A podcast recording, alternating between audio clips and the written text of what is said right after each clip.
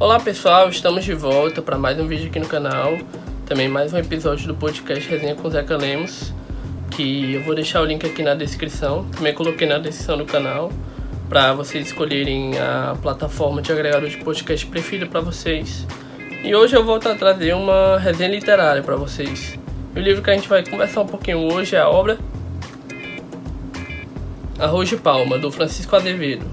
O Francisco Azevedo, que é um escritor carioca, que é dramaturgo, roteirista cinematográfico e também foi diplomata.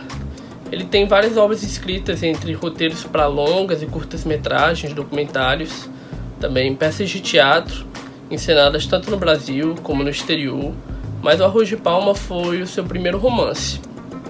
E o livro, ele é um romance que discorre da história de uma família portuguesa que migra para o Brasil. O livro ele parte do ponto de partida do personagem Antônio, que aos 88 anos está fazendo um almoço para reunir a sua família, que não se reúne toda há muito tempo. E à medida que ele vai preparando o almoço, se acendem várias lembranças, recordações de causos de família. Tudo começa quando seus pais, José Custódio e Maria Romana, se casaram no começo do século XX, em 1908, na cidade de Viana do Castelo, no norte de Portugal, que eles se casaram e durante o casamento eles recebem uma chuva torrencial de arroz. E a irmã dele, a tia Palma, ela vê aquilo, ela fica muito tocada e ela decide dar como presente de casamento os 12 quilos de arroz que são jogados em cima deles.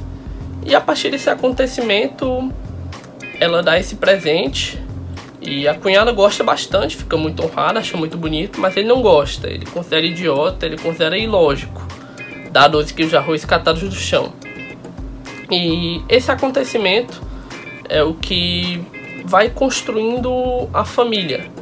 É o que vai ao longo desses 100 anos, de 1908 até 2008, moldando a família, os acontecimentos da família as brigas entre irmãos que ora estão brigados, ora fazem as pazes, as crianças que nascem, os conflitos entre casais, as pessoas novas que vêm, que vão da família.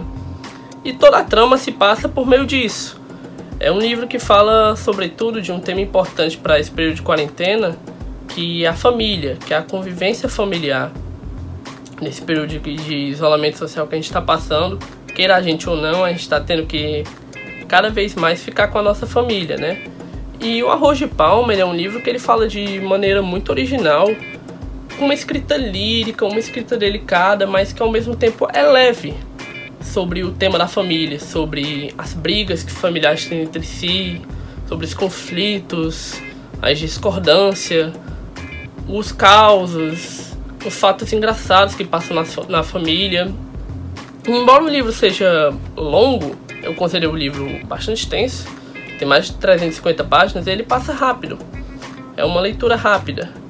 Por quê? Porque ele fala do tema da família de maneira tão leve, de maneira tão suave, que a gente vai se vendo em cada acontecimento da família, cada briga entre irmãos, cada problema que é entre casais, cada pessoa que surge nova na família que depois muda, entre diversas outras coisas. É um livro que eu recomendo porque ele faz a gente refletir sobre o quão importante é estar em família, sobre o quão importante é manter contato com a nossa família e sobre o quão importante é a gente perceber que, por mais que família muitas vezes seja a ditadura do afeto, por mais que muitas vezes se pense a família a gente não escolhe, muitas vezes eu tenho um certo familiar que eu não gosto, que eu não simpatizo, a família ela é muito importante para que os nossos afet laços afetivos sejam construídos e reconstruídos com a passagem do tempo. Esteja a gente no nosso local de nascença, no nosso local de origem, não esteja. A gente pode viajar muito, conhecer muitas pessoas, mas a família fica.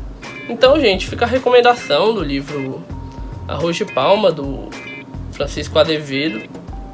É um livro que traz uma boa reflexão sobre a importância do conceito de família, tanto para a sociedade portuguesa como para a sociedade brasileira também, querendo ou não, por a gente ter sido colonizado por Portugal. Tem muitos valores que são parecidos, que são tanto similares.